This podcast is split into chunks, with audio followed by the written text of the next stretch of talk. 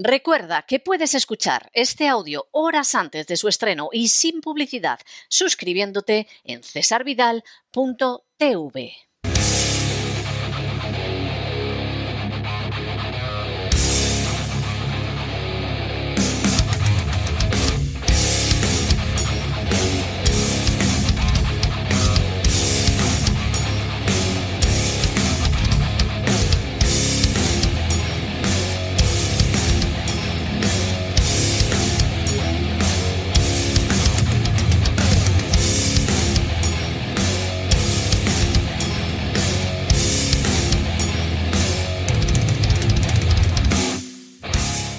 El Cao con César Vidal y Gustavo Vidal. Estamos de regreso y estamos de regreso para ese adelanto que tenemos todos los viernes del programa de Buscando el Cao. Ya lo saben ustedes, ese programa absolutamente fascinante, inigualable, sin comparación, que tenemos en cesarvidal.tv los fines de semana para hablar de boxeo, de boxeo pasado, de boxeo presente y a veces hasta da la sensación que del boxeo futuro. El programa lo dirige con un especial acierto y un estilo incomparable Gustavo Vidal, que ya está con nosotros para decirnos de qué va a tratar este fin de semana. Muy buenas noches, Gustavo. ¿Por dónde va a transitar buscando el cao este fin de semana?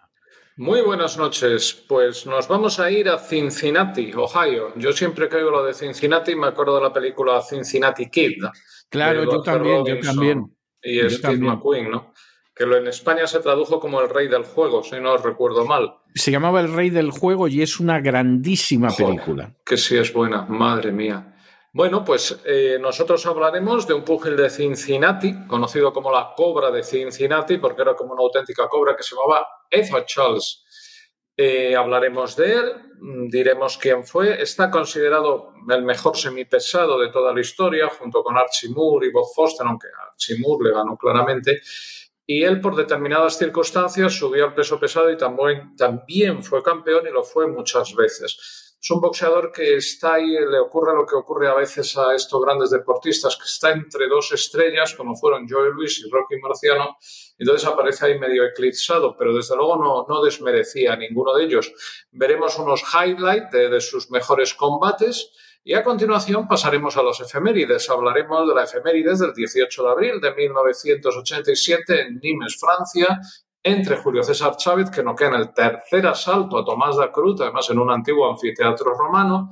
Veremos también un poco de vintage, un minuto y pico de aquel nodo en el que Perico Fernández eh, derrota y, renueva su título de campeón del mundo de los superligeros.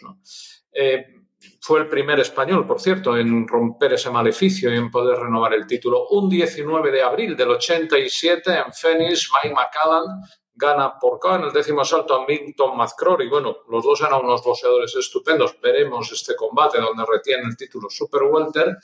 El 21 de abril del 84 en Ward, Texas, Donald Curry, que también le traeremos algún día, noquea a Helio Díaz y retiene el título de la WBA de los Welter.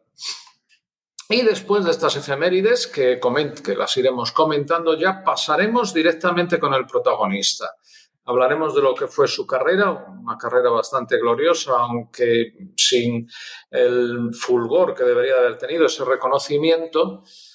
Y veremos su campeonato cuando conquista el campeonato del mundo de los pesos pesados ante Jersey Joe Walcott el 22 de junio de 1949, pelea que iremos comentando.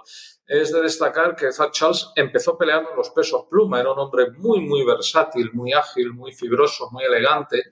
Eh, se le conocía como la The Beautiful Violence, ¿no?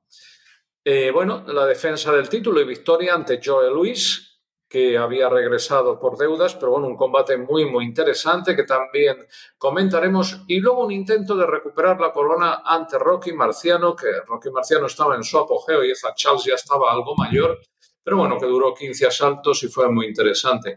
Finalmente nos iremos a la recapitulación en lo que contaremos lo que fue su vida, no muy feliz después del boxeo y no por causas propias, sino por por las enfermedades y luego ya ese reconocimiento postrero que ha tenido. Va a ser un combate muy bonito. Ezad Charles hoy en día yo creo que, que barrería dentro de lo que va del peso semipesado, el crucero y el pesado, los barrería a todos.